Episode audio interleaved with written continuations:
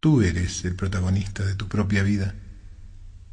Puede ser que todavía no lo sepas, que nunca lo hayas pensado, que aún no te hayas dado cuenta, pero eres el protagonista de tu propia vida. Es cierto, no eres el único actor. La historia, la historia sería demasiado aburrida si lo fuera, pero eres el protagonista, el director de la trama, aquel de quien dependen en última instancia todas tus cosas, aunque no eres autosuficiente, aunque no te bastas a ti mismo, eres responsable de todo lo que sucede contigo, en más o en menos, eres el responsable para siempre de tu propia vida. Autodepender significa dejar de colgarte del cuello de otros, Claro que necesitarás de la ayuda de aquellos en algún momento, pero mientras tú tengas la llave, esté la puerta cerrada o abierta, mientras tú tengas la llave, nunca, nunca estarás encerrado. Autodepender significa, significa hacerte cargo de ti mismo. Autodependencia significa contestarse las tres preguntas existenciales básicas. ¿Quién soy? ¿A dónde voy? ¿Y con quién? Pero contestarlas en ese orden. Cuidado con tratar de decidir a dónde voy según con quién estoy. Cuidado con definir quién soy a partir de quién me acompaña. No puedo definir mi camino desde ver el tuyo, y no debo definirme a mí por el camino que estoy recorriendo. Voy a tener que darme cuenta, soy yo el que debe definir primero quién soy. Eres tú el que definirá primero quién eres. Eres tú el que decidirá primero cuál es tu camino. Recién entonces será hora de preguntarse quién te acompaña. Será hora de preguntarse ¿Qué haces para no perder el rumbo? Será hora de que empieces a preguntarte hacia dónde te diriges.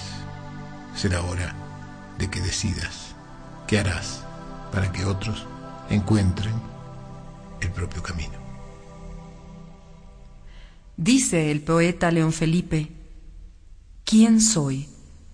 He ahí una buena pregunta para hacérsela al hombre por la tarde. ¿Quién soy? Y no solemos hacernos esa pregunta.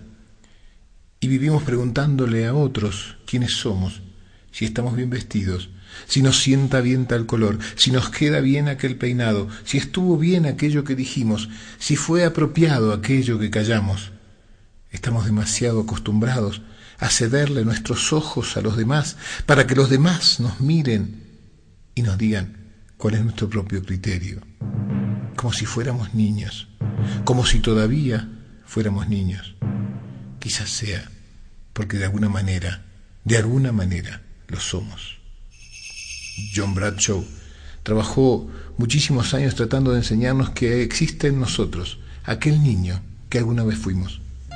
Nos enseñó de la mano de una argentina, Inés Barredo, en un libro que se llama Crecer jugando. Nos enseñó que cuando cumplimos nueve años no dejamos de tener ocho y siete y seis, que cuando cumplimos quince seguimos teniendo también catorce y ocho y seis, que cuando cumplimos cuarenta seguimos teniendo quince y ocho y seis. ¿Cómo no conservar actitudes de aquellos que fuimos si en realidad esos niños siguen viviendo dentro de nosotros? Seguimos siendo los adolescentes que fuimos, los niños que fuimos, los bebés que fuimos. Anidan en nosotros los niños que alguna vez fuimos. Pero estos niños pueden hacernos dependientes. Este niño aparece y se adueña de mi personalidad porque estoy asustado, porque algo me pasa, porque tengo una preocupación, porque tengo miedo, porque me perdí, porque me perdí de mi vida. Y cuando esto sucede, la única solución es que un adulto, un verdadero adulto, se haga cargo de ese niño, un verdadero adulto, se haga cargo de ti. Por eso, por eso no creo en la independencia, porque no puedes negar ese niño que vive en ti, porque, porque no creo que ese niño en verdad se pueda hacer cargo de sí mismo. Pero creo que es hora de descubrir que hay en ti también un adulto cuando eres adulto. Y este, este adulto y no otro, este es el que debe hacerse cargo del niño que hay en ti. Eso es autodependencia. Autodepender es no mentirme nunca más. Es enfrentar la verdad con coraje. Es declararme capaz de aceptar la realidad tal como es.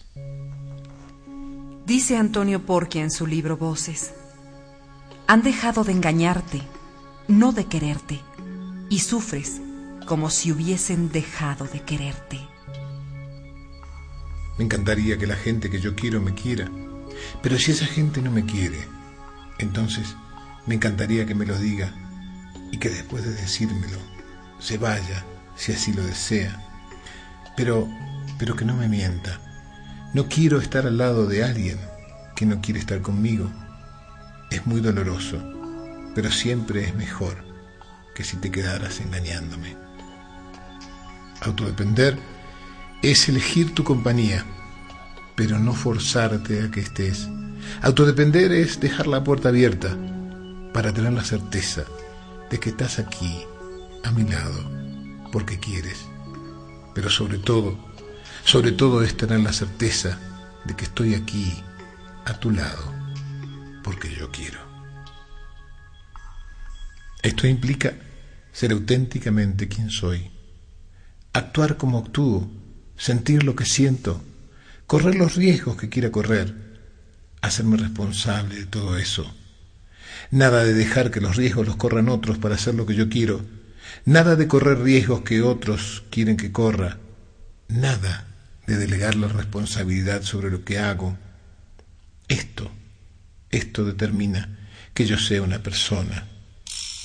Esto es lo que irremediablemente me compromete a defender mi propia libertad y también la tuya y la de todos. Para poder ayudarte, pedirte, ofrecerte, para poder darte lo que tengo para darte y poder recibir lo que tú tengas para darme. Primero voy a tener que conquistar este lugar, el lugar de la autodependencia.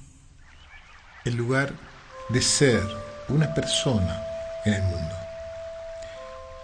Sabes, no se nace persona, se nace ser humano y a poco de nacer ser humano, cada uno de nosotros conquista un espacio único, irrepetible. Se ha vuelto un individuo. Pero ser un individuo no es todavía ser una persona, porque ser una persona implica ser capaz de concederse por lo menos cinco libertades. Libertades que Virginia Satir llama las libertades de la autoestima y que yo llamo las libertades imprescindibles en el proceso de convertirse en persona. Me concedo a mí mismo el permiso de estar y de ser quien soy, en lugar de creer que debo esperar que otro determine dónde debería estar o cómo debería ser. Me concedo a mí mismo el permiso de sentir lo que siento, en vez de sentir lo que otros sentirían en mi lugar. Me concedo a mí mismo el permiso de pensar lo que pienso y también el derecho de decirlo si quiero o de callármelo si es que así me conviene. Me concedo a mí mismo el permiso de correr los riesgos que yo decida correr con la única condición de aceptar pagar yo mismo los precios de esos riesgos. Me concedo a mí mismo el permiso de buscar lo que yo creo que necesito del mundo, en lugar de esperar que alguien más me dé el permiso para obtenerlo. Y así conquisto esta libertad, la libertad de ser auténtico, condición imprescindible para ser autodependiente, condición necesaria para que ese adulto se haga cargo de mí y dejar de exigirme, ser el que los demás quieren que sea, ser el que quiere mi jefe, el que quiere mi esposa, ser el que quiere mis amigos, el que, que prefieren mis hijos. Ser persona. Es darme a mí mismo la libertad de ser este que soy. ¿Para qué quieren algunos ser dependientes? A veces, como se creen débiles, piensan que estar bajo el ala de alguien más calificado los va a proteger. Otras veces, para poder echarles la culpa a los demás. Otras veces, de verdad creen que tienen que pedir permiso. Ni se autoengañan, ni les falta coraje, ni están enfermos. Lo único que pasa es que no han llegado a ser personas. Es un tema de evolución. A veces no llegan a ser personas porque les da miedo, otras porque no han sido enseñados. Algunas veces porque alguien los ha oprimido mucho y otras, finalmente, porque no saben, simplemente, no saben nada de esto. Y esto es la decisión de vivir una vida auténtica, una vida real, una vida comprometida, una vida que acepte el riesgo de que alguien ya no me ama, el riesgo de haber dejado de amar a otro, porque así, así como, así como nos volvemos dependientes para poder retener, así Así fomentamos la dependencia de los demás, exigiéndoles, rogándoles, demandándoles, persiguiéndoles, en última instancia, no aceptando que son quienes son. ¿Qué pasa con nosotros que cuando amamos creemos que el otro tiene que ser como yo me lo imagino? Tiene que sentir por mí lo que yo siento por él tiene que pensar en mí tanto como yo quiero. No tiene que correr riesgos que amenacen la relación. Y tiene que pedirme a mí lo que él quiere para que sea yo quien se lo alcance. Esta es nuestra fantasía del amor. Pero este amor, este amor es esclavizante, mezquino, cruel. Este amor no es un amor adulto. El amor, el amor concede, el amor empuja, el amor fomenta que aquellos a quienes yo amo también tengan espacio. Es por esto, es por esto que, que me gusta definir el amor diciendo que es esa necesidad de luchar por un espacio de libertad para otro de tal magnitud como para que él o ella puedan hacer en ese espacio lo que más les gusta, aunque eso no sea lo que a mí me conviene.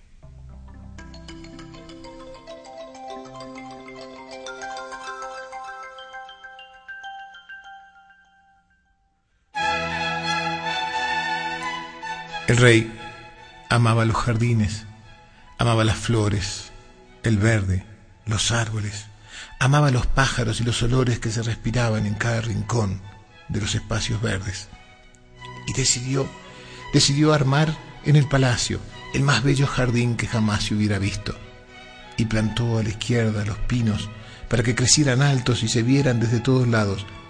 Y plantó a la salida de la puerta dos robles enormes para que dieran símbolo de la fuerza, y en un costado unas vides que esperaba que dieran los frutos más dulces, las uvas más dulces que pudieran imaginarse.